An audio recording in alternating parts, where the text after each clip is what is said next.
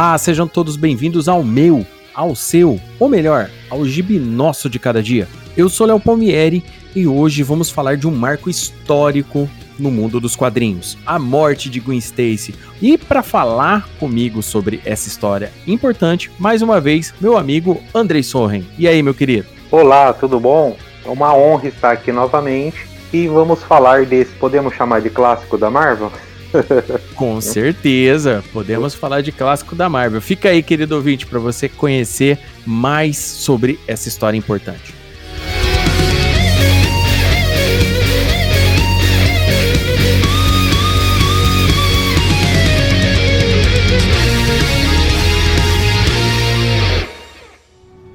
Gwen. Gwen. Por favor, por favor. Por favor.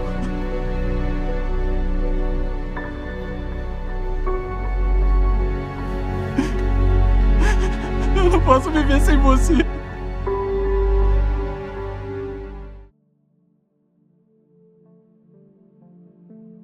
É isso aí, Andrei. Essa história né?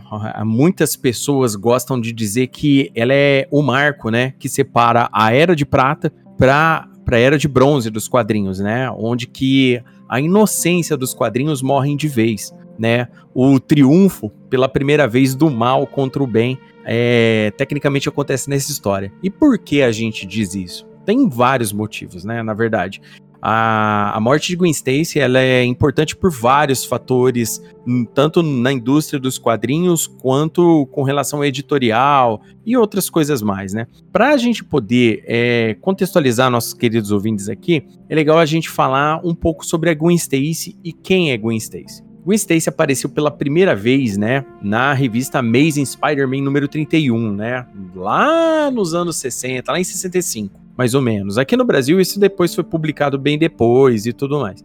E é, ela surgiu pela primeira vez, né? Com o Peter ainda estava no colegial, aquela parada toda. E depois, quando o Peter entra na faculdade, né? Que começa a desenvolver que eles se apaixonam e se tornam namorados, né? Ficam durante um bom tempo namorando. Uma coisa legal que a gente falar é que durante todo esse período do Homem-Aranha, ele, ele, aquela galeria absurda de vilões dele foi aparecendo um vilão aqui, um vilão ali, um vilão aqui, um vilão aqui. E dentre esses vilões apareceu o famigerado Duende Verde, né? O Duende Verde é um, um vilão, assim, absurdo do Homem-Aranha. Durante muito tempo foi o pior vilão do Homem-Aranha. É, por assim dizer. E a, a, gente sabe que o Duende Verde teve, além de várias facetas, ele descobre que o Peter é o Homem-Aranha. E essa descoberta dá um outro nível pro, pro esquema, porque todo mundo sabe que o Duende Verde é o Norman Osborn, né? O pai do melhor amigo do Peter, que é o Harry Osborn, né?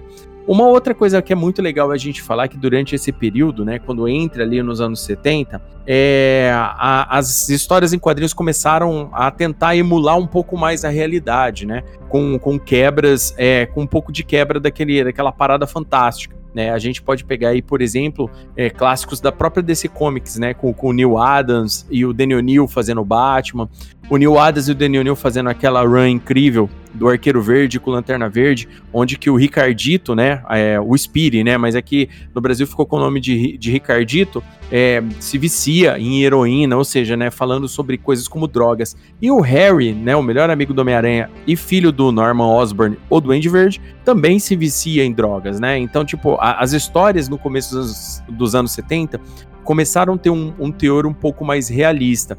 Vale lembrar também que algumas histórias do Homem-Aranha dos anos 70 tinham falavam um pouco de, por exemplo, é, disputas climáticas, guerra do Vietnã, né? A gente tinha o Flash Thompson, aquele cara que não gostava do, do Peter no colegial, mas depois se torna um bom amigo dele, é, sendo um veterano do Vietnã, voltando do Vietnã, tendo vários problemas por causa disso. Então, as histórias naquele período estavam começando a ficar mais sérias de certa forma. Até então, o roteirista dos quadrinhos do, do, do Homem-Aranha era o Stan Lee né? E quem substitui o Stan Lee é o Gary Conway, né? Um dos lendários roteiristas que passaram pelo Homem-Aranha, né? É, e quem desenhava naquela época, quem estava desenhando era o Gil Kane, um desenhista que muita gente gosta, fez trabalhos com Conan e vários outros personagens na Marvel. E o editor de arte, no caso, era o John Romita, né? O John Romita antigo. E, e, e tipo assim, em uma reunião, eles decidiram que a vida amorosa do Peter tinha que andar, de certa forma. Um casamento naquele período né, que, que, mudaria o status quo do personagem, não foi cogitado. Eles falaram: não, a gente não quer isso, a gente quer uma parada diferente na vida do personagem. Então, numa reunião ali com o editor da época tal, eles decidiram, né, matar a Gwen Stacy. Mas antes de matar Gwen Stacy, a gente tem que lembrar que o Homem-Aranha, ele é seguido sempre por, por, ameaças de morte de quem tá perto dele, né? Várias vezes a Tia May, por exemplo, ficou perto da morte. Isso daí não, não foi nenhuma, nem duas, nem três vezes, foram várias vezes, né? A Tia May, que era o, o elo mais fraco, né? Dentro o, o núcleo de personagens ali do Homem-Aranha. E também, a gente tem também é o detalhe da Mary Jane ter aparecido na vida do Homem-Aranha, porque muitas pessoas consideram que a Mary Jane era o melhor par pro Homem-Aranha, que ela tirava por, por ela ter todo aquele, aquele passado obscuro que depois é revelado só lá nos anos 80, por ela ter um passado diferente, dela sempre ser uma antítese de tudo que acontecia na vida do Homem-Aranha, porque uma vida marcada por tragédias, onde que você tem que é, responsabilidades heróicas acima da sua própria vida, né? A Mary Jane Watson era o que trazia uma diferença na vida do, do personagem, segundo o, o, o Gary Conway falava. E, e, a Gwen Stacy era só aquela namoradinha bonitinha que tava junto e tudo mais, por mais que o Peter amasse ela de verdade. E Antes daí, agora pra gente começar, eu gostaria de falar de uma das tragédias, né? Porque assim, um, por que que essa morte marca? De todas as mortes do, dos quadrinhos até hoje, a mais impactante é essa pelo simples motivo da Gwen Stacy não ter voltado. A Gwen Stacy original, tá? A gente não tá falando da Spider da Spider Gwen de, de outro universo. A gente não tá falando nem daquela história escrota que inventaram depois no passado lá do Norman Osborn com ela, que graças a Deus já deram um jeito de sumir com isso, jogar para debaixo do tapete. Entendeu? É o tipo do retcon que funciona, é esse, jogar esses, esses lixos por baixo do tapete. E a Gwen Stacy tá morta até hoje. A Gwen Stacy original tá morta até hoje, né? O Barry Allen é, junto com ela era a morte mais marcante também, mas trouxeram o Barry Allen de volta, então já isolaram a importância da morte do, do Barry Allen, mas isso fica para outra história, para outro podcast. Eu pergunto para você, meu querido Andrei, o que você acha dessa decisão editorial delas, é, da, da, Marvel na época, né, dos, dos diretores, dos editores, dos roteiristas, dos desenhistas, porque dizem, muita gente diz que o John Romita Jr. também pesou a mão nisso, o John Romita Jr. não, o John Romita pesou a mão nisso daí, né, o editor inclusive era o Roy Thomas na época, né, o Roy Thomas que, que é um dos, dos maiores aí roteiristas que a Marvel já teve, entendeu? É, o que, que você acha disso? O que, qual, qual a importância? Você concorda que a, que a história é dessa forma mesmo? Você acha que eles tinham um outro motivo? O que, que você acha sobre isso, Andrei? Olha, eu, eu achei editorialmente uma decisão péssima. Inclusive, eu li o livro, né? Quando eu li o livro Marvel Comics, A História Secreta, e ele cita, né, que ele, o intuito dele, que na época o Gary Cohen tinha o quê? Eu acho que nem 20 anos. 19. Ele, 19, né? Ele queria deixar uma marca dele e isso é excelente, né, cara? E ele pensou na Tia May, inclusive, porque a Tia May ia marcar o fim do Peter, né, como garoto. O que se fosse ver, assim, em termos narrativos de construção, muito mais interessante. E só aí o, o Romita, em conversas com o Romita, ele falou, ó, seria mais interessante ou a Mary Jane ou a Gwen, porque seria uma pessoa jovem uma, uma ou amiga ou uma namorada, e seria muito mais impactante. Concordo com esse ponto de vista também. Né, de impacto realmente é muito forte, é muito pesado. Só que aí entra uma coisa que eu acho que é muito estranho na visão dos, dos editores norte-americanos, incluindo o Joey Quesada, né? Que a separação pelo do, no caso pelo Mephisto em 2000 e tanto do Peter não ser mais casado é com o Joey Quesada, como editor-chefe da Marvel, achava que o Peter não devia ser casado, porque isso não, não influencia, faz com que os leitores não se identificassem mais com o Peter, porque era um cara casado. Só que por outro lado, você faz o personagem crescer, evoluir, chegar na casa aparentemente dos 30 anos, casa o personagem, mas o, ele tem a tia dele até hoje, então você tem ali os cuidados dele com a tia. Então você tem esse cara de 30, 40 anos que os leitores, ah, os leitores vai se identificar porque é um cara, mesmo que ele seja mais velho, mas mora com a tia, ou tem os cuidados com a tia, mas ele não pode ser casado. É então verdade. isso assim, isso para mim é um tanto quanto bizarro e estranho. Então seria muito mais interessante que você fizesse histórias eternas, tivesse uma visão mais europeia, né? Fizesse histórias eternas do personagem só naquela época, só naquela fase dele. E porque também não teria problema nenhum. Né, mas eu, eu acho muito contraditória a visão dos editores norte-americanos sobre, no caso, o Peter. E, cara, e a Gwen, eu acho ela uma personagem, sempre achei, uma personagem incrível, tinha muito diálogo, tinha tudo a ver com, com o Peter. Uh, eu, particularmente, não sou um fã da, da Mary Jane e acho, apesar do, do roteirista da época achar o oposto, que a Mary Jane tinha uma contraposição maior com ele, eu achava que narrativamente a Gwen Stacy era bem melhor.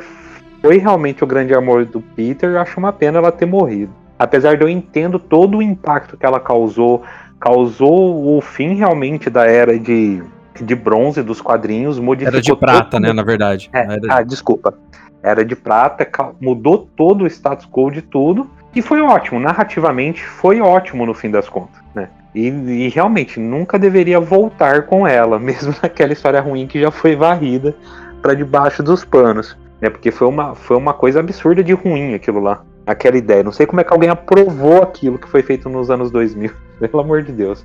É, é aquela coisa que a gente sempre fala, né, Andrei? Tem, tem roteiristas que ficaram pra história com boas histórias, tem roteiristas que ficaram pra história também com histórias ruins e teve roteiristas que fizeram uma história boa, ergueram o cara até lá no topo e ele vai e faz uma cagada né? Então, Sim. isso acontece, né, também. Isso daí, daí assim, para quem lê quadrinhos é muito comum. E eu concordo plenamente com você no sentido de que eu também achava Gwen Stacy um, um personagem muito bom. Na fase do Roy Thomas, antes do Stan Lee voltar de novo pra, pra. Porque assim, né? O Stan Lee começa, depois entra o Roy Thomas e depois o Stan Lee volta de novo, né? Fica nos roteiros. Mas o período do Roy Thomas, ele desenvolveu muito bem esse, esse relacionamento da Gwen, é, esse, do, do, Peter com ela, esse relacionamento da Gwen, como ela preenchia a vida do Peter, né? É muito importante a gente lembrar que a Mary Jane, ela entra na história né, como, tipo, tecnicamente o triângulo amoroso, mas é aquela, aquele detalhe dela ser uma pessoa que ela é uma antítese. A, a Gwen Stacy, a, a Mary Jane é aquele tipo de pessoa que tem uma história triste, mas fica rindo o tempo todo para ninguém saber qual é o problema dela, sabe? Durante um bom tempo é isso que acontece. Inclusive, bem anos depois da morte da Gwen e tal, lá na fase do uniforme negro do Homem-Aranha, né, que a gente descobre o que, que acontece de fato, né, na vida. Por que, que a Gwen, a, a Mary Jane, olha, eu tô falando Gwen, por que, que a Mary Jane é desse jeito? Você tá ligado? A gente descobre mais ou menos por que, que a Mary Jane tem esse detalhe dela ser assim. Então, é muito importante a, a gente entender qual é o fator Gwen na vida do Peter. Por que, que o impacto foi tão grande? O Gary Conway era muito novo, né? Tinha 19 anos e tudo mais. Ele, de fato, queria deixar a marca dele, né? Roy Thomas deixou a marca dele no personagem, né? Grandes histórias do Roy Thomas com o Homem-Aranha foram escritas. Aliás, o Roy Thomas, eu, eu, eu, ouso dizer que o Roy Thomas, por exemplo, ajudou muito aquela fase final das revistas originais dos X-Men, por exemplo né? Que Sim. muita gente, é, aqui no Brasil, né, muita gente leu pouco dessa, dessa fase final dos X-Men antes da, da, da, revista ser cancelada, né? Na, na primeira vez. Porque no, no final era o Neil Adams com o Roy Thomas, então tava muito legal. Antes do Neil Adams ir pra DC desenhando, né? Então, tipo assim, era, tava muito legal as revistas ali também. Então eu gosto muito do Roy Thomas. Com, com relação a, ao Conan, a gente não precisa nem falar, né? O, ah, Roy Thomas. Roy Thomas no, no, no Conan é, é, é, o concurso, é o tipo da coisa que, que nem se discute se é bom ou se é ruim, entendeu? Que é a, a parada épica. A Gwen Stacy, né, nesse caso, é, é, muito importante a gente lembrar também que a Gwen, ela era um vínculo também entre os outros personagens ali do núcleo do, do Aranha, o Flash, a, a a, própria, a própria Mary Jane e tudo mais. Isso daí tudo fazia parte da história do Aranha ali, ali naquele, naquele núcleo. É, vale a gente lembrar também que o Duende Verde, que é o vilão da história, no caso, o, o Duende Verde ele teve aquele período onde que ele sabia que o Peter era o Homem-Aranha, que ele revela que ele é o Norman, naquele, naquele surto de loucura que ele tem. É óbvio que depois de um tempo ele perde a memória, aquela parada, e aos poucos vai voltando a lembrança do Duende Verde. Em grande parte pelo estresse de ver que o Harry Osborn tá viciado em drogas. E isso daí é muito importante a gente lembrar na história, porque assim, quando a gente fala no fim da inocência, que a história da, da morte da Gwen Stacy causa, não é só a virada da vida do status quo do Homem-Aranha. A gente está falando do, dos quadrinhos como, como um todo.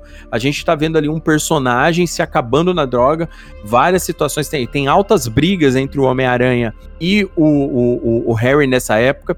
Vale lembrar que nessa época estava começando o segundo título do Aranha, né? Que era o, o Peter Parker, né? O espetacular Homem-Aranha estava começando, onde que o, os conceitos sociais eram melhores, melhor trabalhados ali. Então a gente tinha um pouco mais do vislumbre da vida do, do Peter na universidade naquele período. E era muito legal. Então tinha muita interação do Peter com o Harry nesse período, os quebra-paus que eles tinham no apartamento deles, a, as discordâncias, o Peter tentando ajudar ele, aquele tipo de coisa. Então, quando você vai lendo em conjunto com a Amazing Spider-Man, né, que é, é, que é, a, né, que é a, a, revista normal do Aranha, você vai lendo isso, isso em conjunto, você vai tendo um background melhor do que essa história se torna, né? Não é só ir lá e ler o Duende Verde jogando ela da, da ponte né? Na verdade, né? Da, da, da, da ponte lá.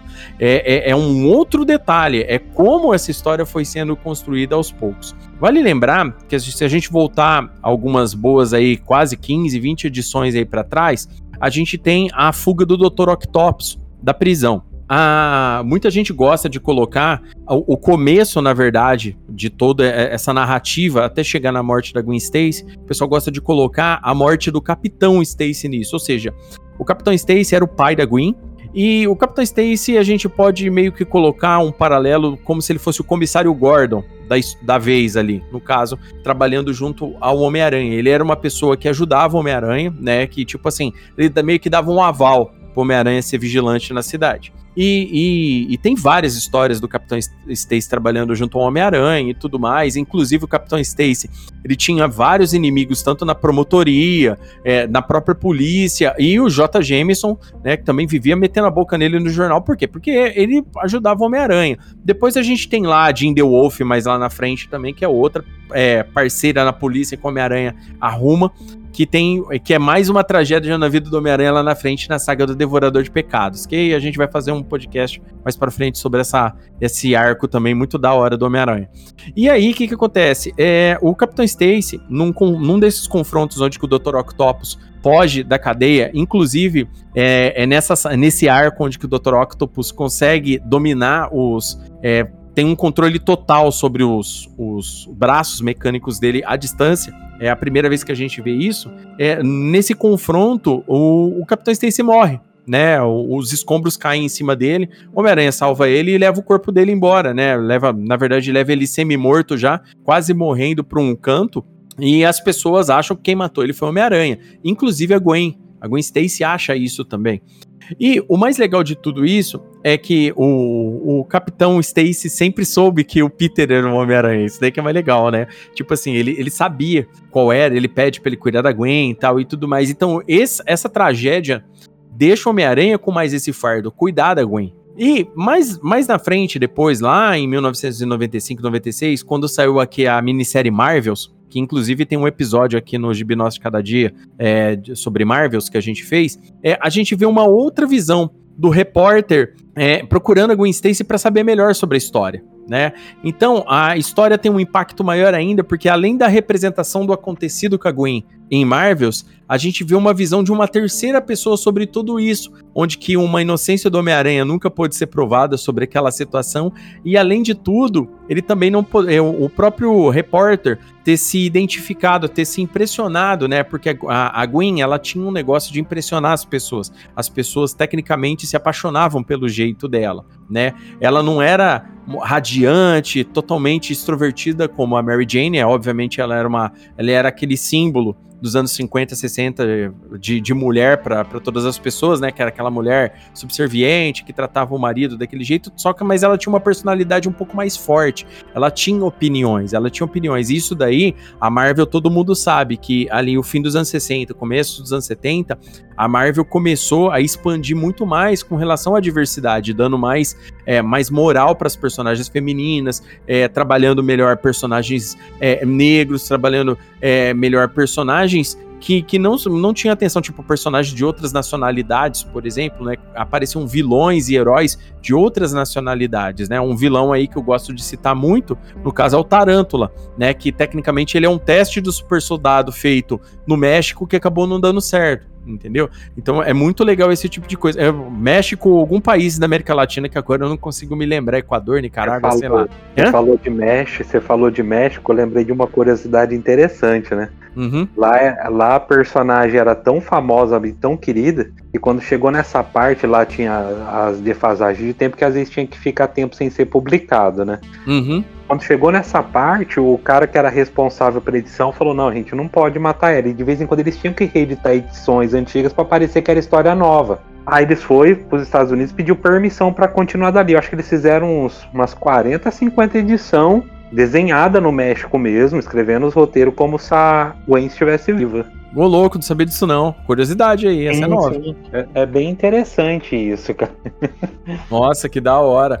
É, é, é, bem legal a gente, a gente, quando a gente fala nesse, nesse sentido da, da Gwen, porque assim, é que nem, é que nem a gente fala, né? A, a Gwen, por mais que hoje a, a, molecada mais nova, a galera que começou a ler quadrinhos depois, aí, período 2000 e tudo mais, tem mais aquele. É, a, o pessoal se identifica muito mais com a Mary Jane Watson, né? Inclusive, a Mary Jane foi da trilogia, da primeira trilogia dos cinemas, né? Então, tipo assim, é, é mais marcante para um monte de gente conhecer ela, né? A Gwen né? Hoje, para não, não tem mais o, o, mesmo impacto. O impacto maior foi naquela época e as mudanças que vieram depois com relação Sim. a isso. Um outro detalhe, o, o, o Andrei, que eu queria perguntar para você.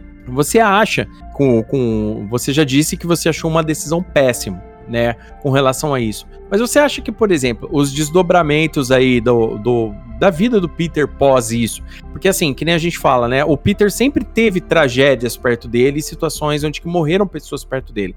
E o Capitão Stacy é uma delas, né, uma dessas pessoas. É, o que você acha? O, o, o Homem-Aranha, é, ele é um grande herói, justamente por suportar esses fardos e continuar lutando, entendeu? Ou você acha que tem um outro motivo a mais sobre isso? Olha, eu, eu tenho a visão do, do fardo, de, do tanto que ele suporta de porrada da vida. É tipo, é como se ele fosse o Rock Balboa é. dos quadrinhos de super-herói. E, e isso tem um peso enorme. Quando eu acho a decisão dela ser péssima é, pô, a gente tem toda uma estrutura narrativa que vai crescendo com esses personagens. Colégio, faculdade, emprego, vida adulta. Uhum. E o Peter já tinha um monte de personagem em volta dele que ele sofre antes de ser Homem-Aranha, né? O, o próprio Tio Ben. E né, ele já era órfão de pais, o próprio Tio Ben. E, tem todo o peso da, da, história dele. Conforme ele vai sendo Homem-Aranha, vários personagens vão morrendo, como o, o próprio pai da Gwen. Então eu, eu, eu, assim, é um peso muito forte a Gwen. Realmente, é um peso muito forte. Mas eu ainda assim eu, eu tomaria a decisão de não fazer levando em conta o, o como as histórias da Marvel crescia na cronologia na época. Né? Porque, tipo, se a decisão da tia, a tia May não, porque o, o pessoal vai deixar de ver ele como um garoto. Então, eu não, não consigo, a, tipo, dar um aval para isso. Eu não, não, não tenho essa visão. Mesmo naquela época. Tipo, marcou positivamente, realmente. E levar a história adiante. Então, como uhum. levar a história adiante não ficou algo assim, ah, morreu e na edição seguinte parece que não teve impacto nenhum, aí você fala, pô, realmente, vamos seguir daqui, isso vai marcar ele para sempre, vai ser um, mais um peso muito grande, né, enorme, então é um, é um peso tão importante quanto o do Tio Ben. Porque o Tio Ben define o Homem-Aranha. Né? A, a, frase vai ser eterna. Né? Com grandes poderes vem grandes responsabilidades. Uhum. E a uhum. Gwen é o, seria um grande segundo marco, porque depois também o Peter tem que lidar até com aquela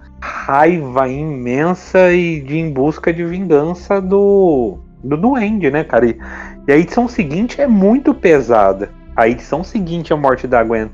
E, e, se for parar pra ver, cara, tipo, a gente tem o Duende Verde, a gente tá falando aqui. A gente tem, a gente tá falando da importância da morte do, cap, do Capitão Stacy, seguido da morte da Gwen que impactou a indústria inteira uhum. para na edição seguinte. Aí, olha como ofuscou, cara. Olha como, olha como ela era uma coadjuvante 100% importante. Uhum. Na edição seguinte, nós temos a morte do Duende. E nós temos a morte do Duende, cara, que se fosse ver era pra impactar mais que as outras duas. Ainda mais como foi naquela época. Pô, o herói tá numa fúria tão cega. É tipo assim, é o Peter num dia de fúria indo atrás do cara sem parar. Uhum. Eu vou matar ele, ele tá sangue nos olhos. E acaba acontecendo um acidente que leva o, o. Aliás, o próprio doente causa a própria morte. Mas ainda assim é muito pesado, cara. Pô, a gente pegou e matou o vilão do Aranha, um dos principais. E não se fala tanto sobre isso. Ah, até aquele período, ele era. Até aquele período ele era o maior vilão do Aranha. Sim, foi como se ficasse ofuscado. É, é, é, incrível isso, eu acho isso muito incrível. Foi tão impactante a, a Gwen. E, cara, uh, até relendo o texto hoje, né, eu vejo muita gente falando do Peter Nerd, o Peter que só se fode. Parece que na memória afetiva das pessoas, e eu vou incluir até o diretor Sam Raimi na trilogia dele, uhum. fica o lance do nerd que só se fode, né? O, o nerd da, da, do filme As Vinganças do Nerd. Uhum. E eu, eu gosto muito da trilogia do Sam Raimi, não estou falando mal. E acho muito engraçado o Peter ali. Cara, mas o texto dos quadrinhos, tanto do Stan Lee, depois seguido pelo, pelo Conor, é tão bom, cara. É tão bom. A personalidade do Peter, a personalidade do Peter lidando com as pessoas à volta dele, seja no jornal, seja no. No com, com os colegas de classe, é, o próprio namoro, o namoro dele com a Gwen. Uhum. É, eu não vejo aquele nerd recluso que foi passado nos filmes e que as pessoas, os próprios leitores vendem daquela época.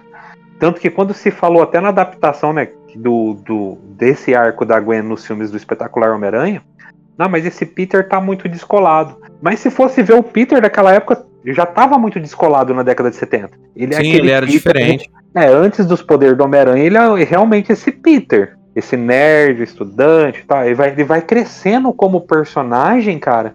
E se for ver pra década, para um jovem da década de 70, ele fica super descolado. Lendo as edições ali, relendo, aliás, né, eu senti muito esse peso do texto. E, cara, muito bom, muito bom mesmo. Foi, foi gratificante reler e ver essas nuances de hoje, né? Ela envelheceu super bem, tem, tem um peso e, e, cara, eu acho uma pena hoje o Homem-Aranha atualmente está preso às mesmices editoriais e não avançar como personagem. Porque toda essa fase dele, da, da criação até a década de 90 ali, para mim, é muito bom. O personagem é excelente. Bom, o Homem-Aranha, eu vou falar sério para você, né? O, o, o, grande, o grande valor do Homem-Aranha, para mim, é exatamente tudo que você falou. Ele cresce, ele é um personagem que você vê crescendo né? Todas, todos os reveses que ele teve na vida dele, né? Todas as situações onde que ele se deu mal tornaram ele mais forte, né? É igual a frase do Conan, né? O que não te mata te deixa mais forte. O Homem-Aranha é um personagem assim né? Ele é um personagem onde que, que, que, tipo assim, ele não desconta seus traumas. Esse daí que eu acho muito importante. Você falou muito bem da, da edição 122, né? Que é a, a edição que vem logo após, né, a morte da Gwen, né? Onde que o Homem-Aranha entra naquele rampage pra tentar matar o Duende. E no final das contas ele sente e no último momento ele sente o peso de matar uma pessoa e não e resolve não matar, né? O duende, né? Ele resolve não matar. Ele, ele acha assim, não, você vai apodrecer na cadeia. Ele, ele tava disposto a deixar o duende preso, é, revelar a identidade secreta dele e tudo mais, mas ele sabia que se ele matasse, se ele cruzasse aquela linha, já ia transformar ele muito mais do que a morte da Gwen transformou, né? Naquele momento. Ele percebeu que ele ficou muito nervoso, que ele já não estava ligando para nada. E que se ele cruzasse aquela linha, alguma coisa muito, de ru muito ruim poderia acontecer com ele. A gente vê até hoje em dia personagens famosos na cultura pop, como o próprio Superman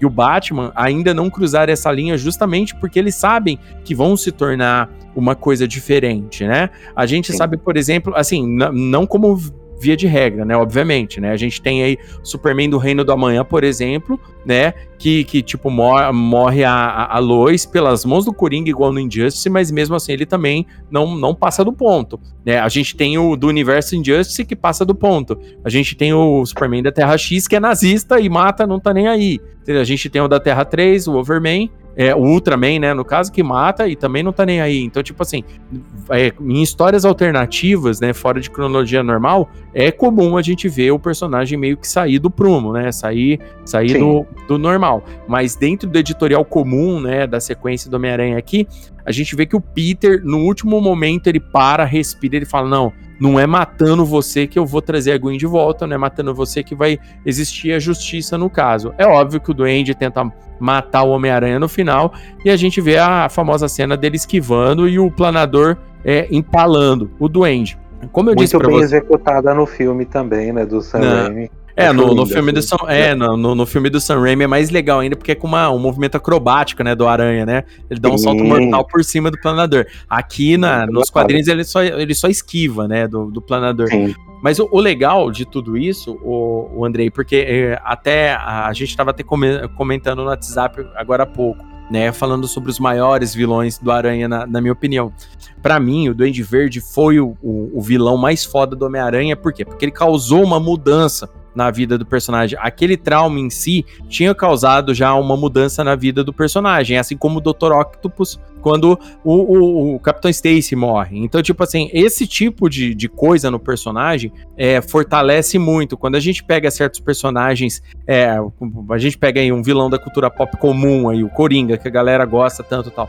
Ele mudou o status quo do Batman várias vezes na, na vilania dele o Duende Verde também tinha. E a morte do Duende Verde, da forma como é, onde o Homem-Aranha não é pelas mãos do Homem-Aranha, é pela, pela por ele mesmo que se mata tecnicamente, né? É, tornou isso muito importante porque é uma fase, tipo, fecha um ciclo na vida do Peter, um embate com um personagem. E logo depois lá na frente, quando surge o Duende Macabro, onde que aquele pesadelo de um duende novamente em Nova York, um duende que pode ou não saber a, a verdadeira. É, é, saber quem que é de fato o, o, o, Peter tal e tudo mais. Ele vive com essa dúvida no período do Duende Macabro. Depois, quando o Harry se torna o Duende Verde e tal. Esse tipo de coisa depois tornava muito forte a imagem do Duende Verde no Homem-Aranha. Quando eles ressuscitam o Norman Osborn nos quadrinhos, quando eles trazem ele de volta com uma desculpa esfarrapada terrível, e depois ainda o Norman Osborn protagoniza várias outras sagas, tipo dos Vingadores Sombrios lá na frente, Sim. sabe? Eu acho que isso tudo foi um negócio, cara, pra quê, velho? Eu, eu não sei se era hum, por causa de claro. como como tava famoso no cinema, os filmes, sabe? Esse tipo de coisa. Eu, eu, eu, não sei o motivo, sabe? Eu, até hoje eu não entendi esse motivo. E isso jogou o, o Duende Verde lá para baixo no meu, no meu ponto de vista, sabe? Isso Sim, meio que, mas... que, que tirou um pouco a importância do Duende Verde na história do Homem-Aranha. Até porque a gente sabe que o Homem-Aranha depois continuou tendo bons vilões, entendeu? A gente Sim. viu ali nos anos 80, aí pro, pro metade pra frente dos anos 80 surgiu o Venom, por exemplo. Um vilão do Homem-Aranha que, que era um conceito diferente, que era muito legal, é muito importante. No começo dos anos 90 a gente teve a, o Carnificina, por exemplo, a gente teve o Chacal retornando, né, da saga do clone, tá, do, da saga do clone original, no caso, né, e é aí que, que eu gostaria de falar um negócio muito importante a, essa, a morte da Gwen Stacy foi tão importante porque ela reverberou em muitas outras coisas. Ela não reverberou só na vida do Peter e no editorial. Dentre essas aí, eu gostaria de citar, em primeiro lugar, a saga do clone original, né? Ali ainda no, no, nos anos 70. Vale lembrar que a saga do clone original, até então, era, ela era a única saga do clone que existia até entrar a saga do clone, a famosa saga do clone dos anos 90. Na saga do clone original, o, o professor Warren, que era apaixonado pela Gwen Stacy, cria um clone da Gwen Stacy. Ela, ele cria um clone da Gwen Stacy. E ele também, do nada, cria um clone do Peter Parker. Também. Ele cria um outro clone do Homem-Aranha. E o Warren, depois a gente descobre que é o vilão Chacal. É um vilão que trabalhou com o Alto Evolucionário. Tudo isso depois vai explicado melhor durante esse arco o, o, do clone original. No, numa luta do, do Peter no estádio com, com o clone original, esse clone original é, é derrotado e o Peter joga esse clone é, num, numa chaminé para se queimar. E, e, o clone da Gwen aparece, mas de repente ele some, de repente depois vai embora, ninguém mais sabe o que aconteceu com esse clone, fica meio que sumido, sabe? É, depois de um bom tempo. O Chacal, tecnicamente, entre aspas, morre também, e, e, fica meio que morta essa história. Essa história fica morta durante um bom tempo. A gente só tem o impacto do Queen ver novamente o, a, a Gwen Stacy na frente dele. Foi, foi uma história que impactou muito na época, esse arco e tal, mas ele teve essa resolução ali. Nos anos 90, nos anos 90, a gente teve a, a famigerada por muitos saga do clone. É, e se descobre que esse clone do Homem-Aranha, né, não morreu. Ele sobreviveu, ele vazou da chaminé lá que o, que o Peter tinha colocado ele. Vale lembrar que até aquele período o Peter tinha feito uns testes com o Dr. Connors e tinha na cabeça dele que ele era o original e o outro era o clone. Durante a saga do clone, que era para durar só alguns meses, não era para durar durante muito tempo, e durante toda aquela época dos anos 90, onde que tava, tava tendo reformulação de uniforme do personagem, estilo do personagem, a gente já tinha tido a morte do Superman, o Batman tava com a queda do morcego, o imã de comics já tava o bicho pegando, a, a mudança dos uniformes dos X-Men, é, as histórias um pouco mais viscerais, aquela parada de maluco quebrando parede, desmembrando o outro, aquela parada toda. Resolveram, os caras queriam mudar alguma coisa no Homem-Aranha, um status com o uniforme e tal e tudo mais, alguma coisa tinha que ser mudada na vida do Homem-Aranha. E aí esse clone assume a identidade do Aranha Escarlate, né? O Ben Riley, né? Eu não vou explicar aqui nada da saga do, da, do clone, porque ela é gigantesca. Ela foi, foi, dois anos editoriais em todas as revistas do Homem-Aranha, inclusive os anuais e tudo mais. Então, tipo, é muita história para contar, é gigantesco, entendeu? Então, e tipo assim, para você entender bem a história, você tem que ler uma sequência absurda de histórias e histórias antigas, porque tem muito, é, é rebuscado muita coisa antiga. Então, tipo, vamos deixar a saga do clone para um episódio específico de Hipnose de Cada Dia, onde que a gente conversa sobre a saga, porque não dá para contar a história dela. Se o querido ouvinte quiser ler na internet, aí tem ela inteira aí em scan, porque obviamente é uma das sagas que se a Panini resolver republicar ela na íntegra, você pode guardar uma grana boa aí, porque é pelo menos uns dois ônibus para mais. É, é muita coisa coisa pra caramba para ler. Mas na internet tem aí para ler. Se quiserem ler, fiquem à vontade que vocês já vão resolver o problema. E é, na saga do clone, né? Nessa saga do clone, a gente tem, tem toda uma reviravolta, aí tem uma outra, tem uma, um clone do próprio Dr. O Chacal volta, o Dr. Warren é, tem um clone dele mesmo, tem um que é casado com uma outra clone da Gwen Stacy. É repetida a cena de jogar essa clone da Gwen Stacy do, do do, do prédio. O Ben Riley, o Aranha Escarlate, caiu na graça do mundo, todo mundo gostava dele, ele era legal, tipo assim, era uma das partes legais. A gente tinha o clone, que é o Kane, né, que era um clone do Aranha também. Cara, então, tipo assim, é, é muita coisa. E tudo isso começa na saga do clone original com o impacto da Gwen Stacy. E, esse, e essa Gwen Stacy, mais um clone da Gwen, aparece também na saga do clone. Então, tipo assim, a saga do clone do Homem-Aranha também ela, ela vem desse impacto cultural de tentar mudar o status quo do personagem, e aí no caso colocando o Aranha Escarlate na história. E, e vale lembrar que no meio da saga do clone muda-se o, o, detalhe onde que todo mundo, uh, o editorial fez a gente pensar que na verdade o clone é o Peter Parker e Ben Riley era o Peter Parker original. Então durante um bom tempo a gente ficou vendo isso daí. De repente... Eu essa sacada. É, Adorei mesmo, cara. Não, não, a sacada em si foi legal. O problema é que nem todo mundo fala, né? A, a, primeira parte da saga do clone, até onde a gente, a gente vai lá, onde até onde tem essa revelação tal, a, a, derrota, entre aspas, do Chacal, fica legal. Mas depois o Chacal volta e tem aquela maximum clonagem, né? Clonagem máxima, aquela, aquela segunda parte do arco, que aí estende mais um ano de publicação. Aquilo ali virou regaço, velho. Aí, aí já começa, ficou enfadonho. Por quê? Porque era, era o tempo todo rebuscando. Vale lembrar que a gente não pode pôr só a culpa na saga em si. Vale lembrar que o editorial da Marvel na época estava abrindo falência por causa da bolha editorial dos quadrinhos, e é também assunto para um outro episódio de Hipnose de Cada Dia, quando a gente for falar de imã, de comics, essas paradas todas aí. Então, tipo assim, muita coisa estava acontecendo. A Marvel estava vendendo direito de personagem para estúdios de, de cinema tal, e tudo mais, e a gente já sabe depois tudo que isso aí vira. Então, mas é, a saga do clone é um resquício do que acontece na morte da Gwen Stacy, por exemplo, né? Vale lembrar que depois também o caminho da morte da Gwen Stacy ficou livre também para para para Mary Jane, né? O, o relacionamento Sim. da Mary Jane com o Peter. Lembra que eu falei da, do quadrinho Peter Parker, o espetacular Homem-Aranha, por exemplo? Ali a gente via muitas histórias do Homem-Aranha é, é, se relacionando com outras pessoas, no caso com a própria com a própria Mary Jane, onde que eles começam um relacionamento um tempo depois, né? Tinha também naquele período uma outra revista do Aranha que a galera gostava muito, que era a Marvel Team Up, né? Que era o Homem-Aranha sempre trabalhando com outros personagens da Marvel. Dentre essas edições, tem uma que eu gosto sempre de citar, que é do Homem-Aranha com o Motoqueiro Fantasma né? E nessa, nessa edição é a Mary Jane tentando chamar o, o, Peter, não, você tem que sair dessa fossa, vamos passear, tal e tudo mais. E durante o passeio lá, eles gostam muito do que estão vendo, sabe? Tipo, o Homem-Aranha começa a ver que tem uma vida depois da Gwen. Tipo, começa, o desenvolvimento dele começa e depois disso, sabe? Então, esse tipo de coisa é legal né? Essa mudança no, no, status quo do personagem é bacana. E essa saga do Chacal, o último item que a gente pode falar, do, da saga do clone original, né? Que a gente pode falar é que o Justiceiro aparece pela primeira vez ali, né? Porque o Jerry Conway criou o, o, o Justiceiro. Né, então ele aparece pela primeira vez ali. E, e, é muito legal que é numa história do Homem-Aranha, tem, tem todo o detalhe que o Chacal convence que o Homem-Aranha é um, um, um inimigo a, a, ser abatido pelo Justiceiro. Né, o Justiceiro que é um personagem baseado no Mac Bolan, né, que é um personagem da literatura, né, um veterano de guerra do Vietnã, tal, tipo, o contexto básico do cara, uma família morta pela máfia, aquele tipo de coisa, né. Mac Bolan aí, pro querido ouvinte que não conhece, aí é um, é um, é um livro bacanudo aí pra galera que gosta muito aí é, de, de parada Charles Bronson, Clint Eastwood, é, é, agentes secretos, é, Guerra Fria, gosta muito desse contexto de ler, procura para ler Mac Bolan, que é bem legal. Eu li bastante quando era moleque. Eu achava muito louco, cara. É da hora pra caramba.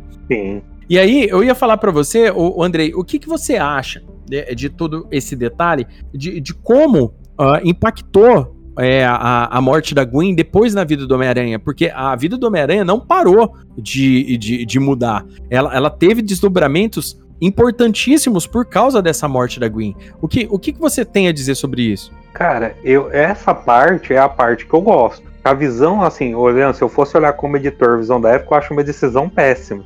Mas como as histórias ali eles estavam focados em dar continuidade, até ah, matamos ela, agora temos que lidar com isso. E vai num crescendo muito bom. Vai essa parte, até na própria edição ali, na, na seguinte, a morte da Gwen. Eu gosto muito do aspecto da Mary Jane, que ela vai tentar falar com o Peter. O Peter já. Acho que ele surta ali com ela, dá um esporro uhum. monstro nela, começa a chorar. Pra ela ser sem sua vida fútil, sai daqui, você nem se importava com a gente. A Mary Jane vai abrir a porta e ela fecha a porta e fica. É uma sacada simples que já mostra que ó, a personagem já tinha algo mais ali, já tinha algo mais a falar.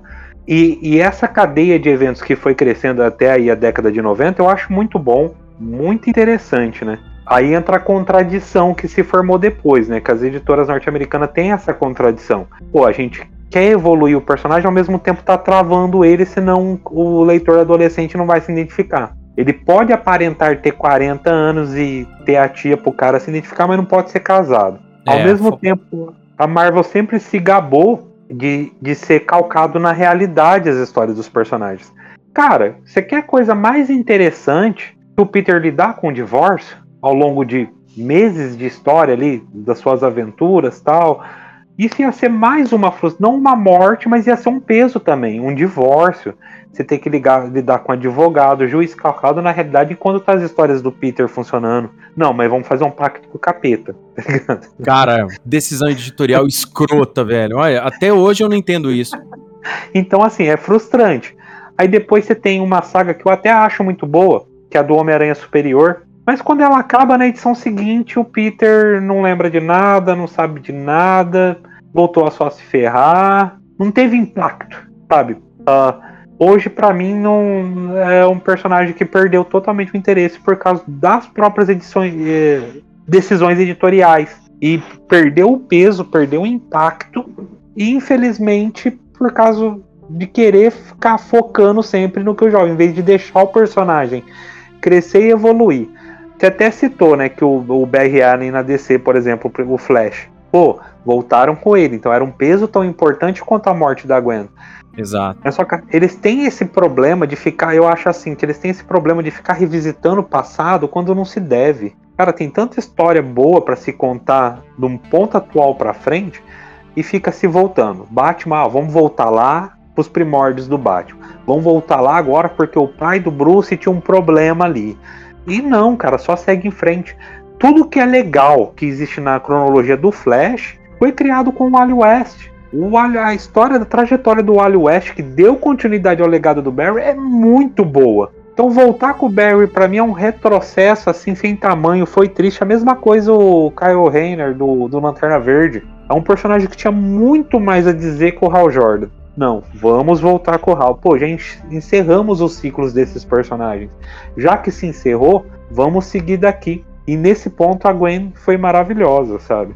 E a gente infelizmente está perdendo boas cronologias, até o que tem de bom nas cronologias avançarem, por conta dessas decisões de não deixar os personagens seguir adiante. O que eu acho uma grande pena e uma grande frustração. Cara, concordo plenamente com você, cara, porque é, o, o importante é o personagem andar, é o personagem é, ir para frente e se desenvolver dentro disso, né? A partir do momento que, que isso é brecado de alguma forma e, tipo assim, o, o, o, mais importante é que eu gosto sempre de falar. Cara, tem, tem roteiristas que conhecem a cronologia, trabalham bem o personagem, trabalham os impactos, entendeu?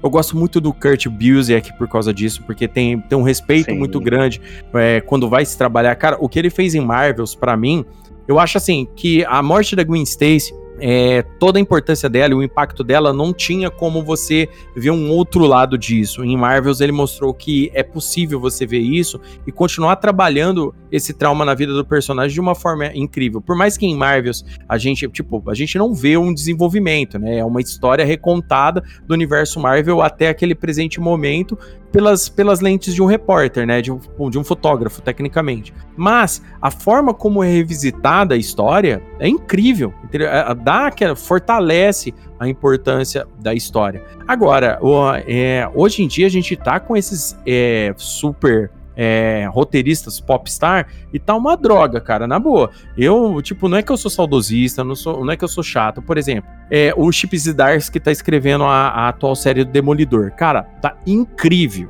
incrível. Ele conseguiu refazer né, re, tipo, colocar o Demolidor novamente numa, numa evidência legal, tipo, trabalhar o personagem da forma que funciona melhor com, com ele. A, em Immortal Hulk, por exemplo, a Win também, tá? Cara, a fase do Immortal Hulk é incrível. É incrível. Entendeu? Então, tipo assim, tem roteiristas que pegam o personagem, entendem de tudo que o personagem passou até o, o momento e conseguem desenvolver isso de uma forma que pega tantos leitores mais novos que a galera curte pra caramba. Porque leitor mais novo, vamos ser sinceros, a grande maioria vai pelo desenho primeiro, para depois se identificar com os roteiros entendeu? Muita Sim. gente. E outra, e vamos falar sério, hoje em dia o que que acontece? O cara faz um anúncio, aí o cara coloca lá aquele textão é, em, em em letra maiúscula sobre o que acontece na HQ. Tipo, parece spoiler do Dragon Ball. Ah, personagem tal vai acontecer isso na HQ e tal. E, e cria aquele hype, né? Igual a fase nova dos X-Men começou muito bem essa fase nova dos X-Men. Eu dropei ela porque eu achei ela zoada. Eu acho, tipo assim, eu acho que o, o nosso amigo Jonathan Hickman ali se perdeu no que ele tá querendo fazer. Entendeu? A galera aí, a galera tá aí tentando, tá curtindo, mas eu não, não vou embarcar nesse bonde dele, não. Mas o Chip Zdarsky com o Demolidor tá incrível. Tá uma fase que eu, eu não ouvi, tô perdendo. Tá muito boa. muito e gostaria de estar lendo também. Talvez não, ela tá bacana. Chance. Recomendo, ela tá bacana. O Aranha, eu concordo plenamente com você, faz um bom tempo. Vamos ver aí, agora tá, um, um tá voltando aí com, com um novo roteirista. O JM Demetrius também tá escrevendo agora uma, uma, uma fase com o Aranha Escarlate, né? O Ben Riley voltou, né? Eu não, eu não li ainda, então, tipo, eu não preciso saber como é que vai ser. Eu não sei se já começou também essa fase, eu vi só o anúncio dela, mas eu quero ver porque eu gosto do Aranha Escarlate, eu acho da hora. Era um personagem que eu gosto muito, né, dos anos 90, não me julguem, mas eu gostava pra caramba, eu achava que tinha uma profundidade ali. Pena que o editorial meio que se perdeu nisso daí. E, cara, uma coisa que é, eu acho legal, por exemplo, Mark Wade. Mark Wade trabalha muito bem, cara, tanto na Marvel Nossa, quanto na DC. Perfeito. Que o Mark Wade, ele conhece o que tá fazendo, o Grant Morrison conhece o que tá fazendo. O próprio Alan Moore, quando, quando vai escrever, quando escrevia histórias de super-herói e tal, ele pegava a cronologia. Tipo, não era uma parada perdida, né? Essa, tá ligado? Tipo, a invasão britânica no começo dos anos 80, que eles gostam de falar, né? É, eles eram pessoas que, tipo, eles conheciam a cronologia do personagem para trabalhar. Eu acho assim, a morte da Gwen Stacy, além dela ser um marco da, da Era de Prata pra, pra Era de Bronze, onde que as histórias foram ficando um pouco mais calcadas na realidade, não só a Marvel, tá? A DC também. A Run, como eu já citei aí do, do Daniel O'Neill com o Neil Adams, do Lanterna Verde com Arqueiro Verde, eu acho que é o tipo da coisa que, que toda pessoa tem que ler. E, e, não só, adolescentes principalmente, porque o perigo das drogas, aquilo ali nunca foi tão real como é hoje, você tá entendendo? É o tipo da, da coisa que não envelheceu mal sabe? Tudo bem que a gente tá falando do, da Nova York dos anos 70, entendeu? Que é da, do, dos Estados Unidos dos anos 70, que era violentíssimo, pós é, Guerra do Vietnã, que tava aqueles vários problemas, presidente para renunciar por causa do Watergate, aquele tipo de coisa, sabe? É, é, eram, e mais a, a paranoia de Guerra Fria. Então, tipo assim, era um contexto é, legal, mas o, o contexto, quando a gente fala com relação às drogas, a realidade, isso continua até hoje, isso não mudou entendeu? Pessoas sendo assassinadas, entre aspas, não mudou. Tudo isso continua, você tá ligado? Tudo isso existe, né? E, e cara, quando a gente lembra, por exemplo, eu lembro que um que eu gosto de citar, por exemplo, em Dinastia, Dinastia M, uma história aí do, dos mutantes, né? Uma história pro universo Marvel em si. A gente é relembrado, por exemplo, da Gwen Stacy. Existe o Arifs, por exemplo, onde que a Gwen Stacy não morre, por exemplo, né? O que aconteceria a ser, onde que a Gwen Stacy não morre. Mas existe uma dúvida que sempre permeia em todo mundo, que eu vou, pra gente finalizar o cast, eu gostaria de falar sobre essa dúvida, que é, a Gwen Stacy morre de susto da queda, já estava morta quando o Duende Verde joga ela, ou ela morre quando o Homem-Aranha pega ela com a teia. Qual é a sua opinião sobre isso? Cara, sinceramente, eu tava até vendo um relato, né? E lembrando de Marcos, que fica uma terceira dúvida. Se o Snap é um. que tem aquele anomatopé do Snap, né? Uhum. E seria o clique do fotógrafo do Marvel, né? Que eles lançam ali. Então eu tava lendo na internet sobre isso. Poderia ser o clique da câmera, poderia ser o pescoço mesmo, ou não. E o Duende depois fala que ela, a própria altura da, da, daquela queda causaria tal. Ele chega a citar que ela já estava morta, então sempre tem a dúvida.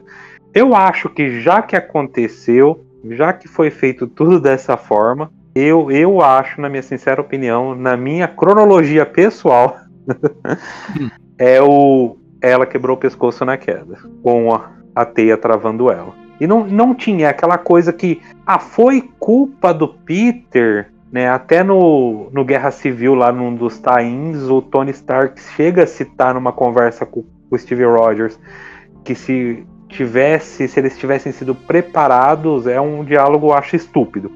Uhum. O Tony chega a falar que se o Peter tivesse preparado para aquilo, tivesse sido ensinado, ele teria salvo alguém, a Gwen. Cara, ela tava desmaiada. Ela tava com o corpo todo relaxado, o Duende empurra ela.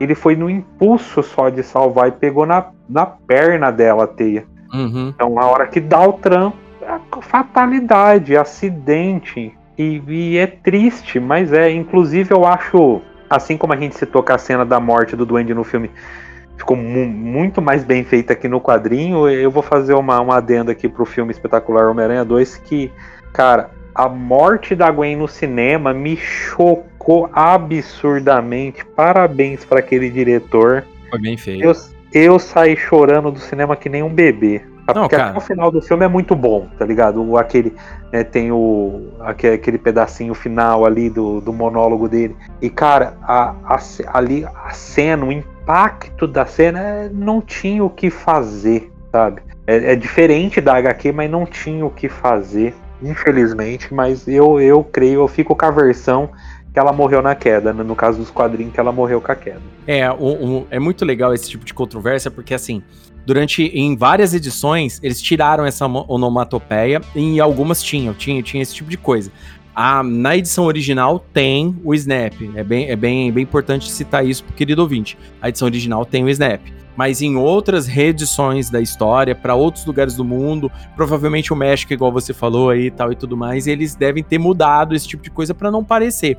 Essa do, do fotógrafo, né, do, o, do clique do fotógrafo, muita gente falava, mas pela distância que ele tirou a foto do Snap, né, muita gente é, tira fora essa ideia, mas é uma, é uma, é uma das é uma das que é sempre falada. Ah, não, isso daí é o clique do fotógrafo de Marvels, por exemplo. É, eu tava vendo aqui um artigo é, sobre, sobre, um artigo bem nerd mesmo, com cálculo de, de, velocidade, altura e tal e tudo mais. E é bom a gente até explicar essa controvérsia, né? O Gil Kane, ele desenhou, no caso, a Brooklyn Bridge, né? Que você, o querido ouvinte depois procurar no Google, a, a, da onde a Gwen Stacy cai desenhado é a Brooklyn Bridge. Mas é escrito na, no, no recordatório do, do quadrinho, né, que é a ponte George Washington. É outra, uma outra ponte completamente diferente, tá? É, elas são, é tipo assim, tem, é, são do mesmo estilo, mas elas são diferentes sim. A altura das duas é diferente. E o detalhe, fora essa controvérsia, né?